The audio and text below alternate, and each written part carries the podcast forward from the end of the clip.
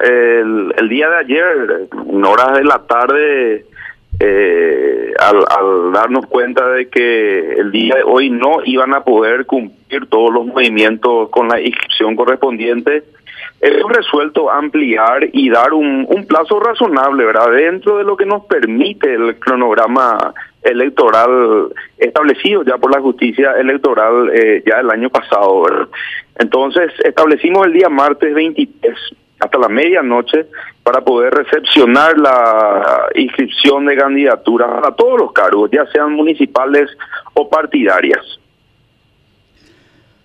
¿Y la, la dificultad está dada por las nuevas exigencias de la ley electoral, esta cuestión de los administradores, las declaraciones juradas de bienes, o por dónde, por dónde viene la, la dificultad, cree bueno, usted?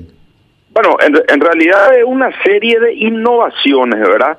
Eh, tenemos la ley de financiamiento político que nos exige una serie de documentaciones, de presentaciones, como ser las declaraciones de ingresos y gastos, eh, que se deben hacer cinco días después de la oficialización de candidaturas, por un lado, luego también la declaración de interés económico, y luego de las elecciones incluso eh, hay una rendición posterior, hay una declaración jurada final, donde se tiene que consignar todos los ingresos, los aportes, las donaciones que se, eh, que se le realizó al candidato y los gastos que al mismo tiempo él eh, realizó ¿verdad? durante su campaña electoral.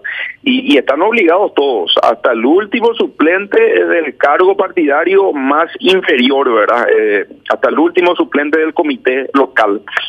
Y por otro lado, tenemos la innovación de la forma de elegir a nuestros eh, a nuestros candidatos y a nuestras autoridades partidarias, que es el del voto preferencial, que se logró con el desbloqueo parcial de las listas, ¿verdad? Entonces, eh, a eso se suma el uso por primera vez de una máquina de votación eh, que más bien es una computadora, ¿verdad? Eh, funciona con un software eh, no es no es aquella urna electrónica eh, que se utilizó en el 2003 estamos lejos de eso esta esta silla es una es una computadora prácticamente. Entonces facilita por un lado la implementación de la ley de bloqueo pero al mismo tiempo eh, tenemos eh, la carga de tener que capacitarle no solamente a los apoderados, a los candidatos y a los electores, más que nada, ¿verdad?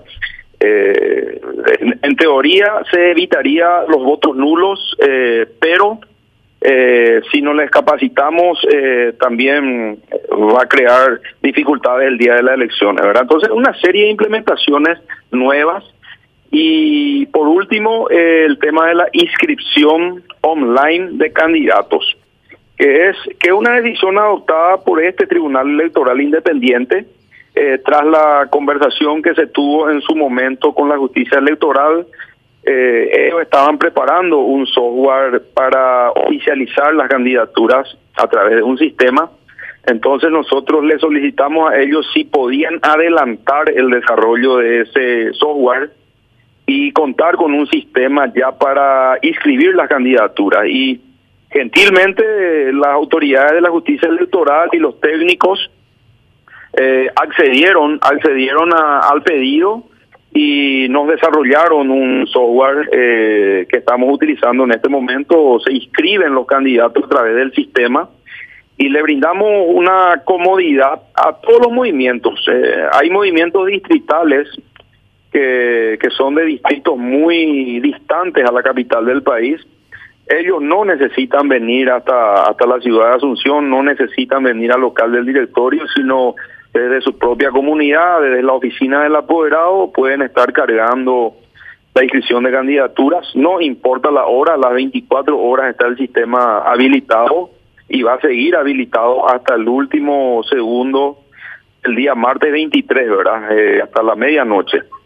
Esas son las implementaciones innovadoras a este proceso, Quique y que exige capacitar, explicar permanentemente a todos para, para que funcione, ¿verdad?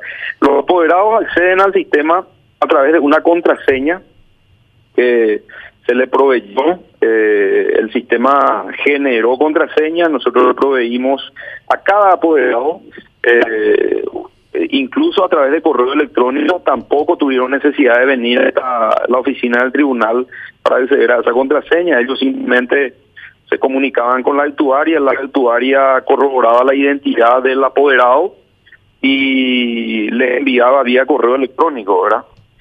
Eh, entonces, eh, así estamos llevando adelante este proceso, Quique.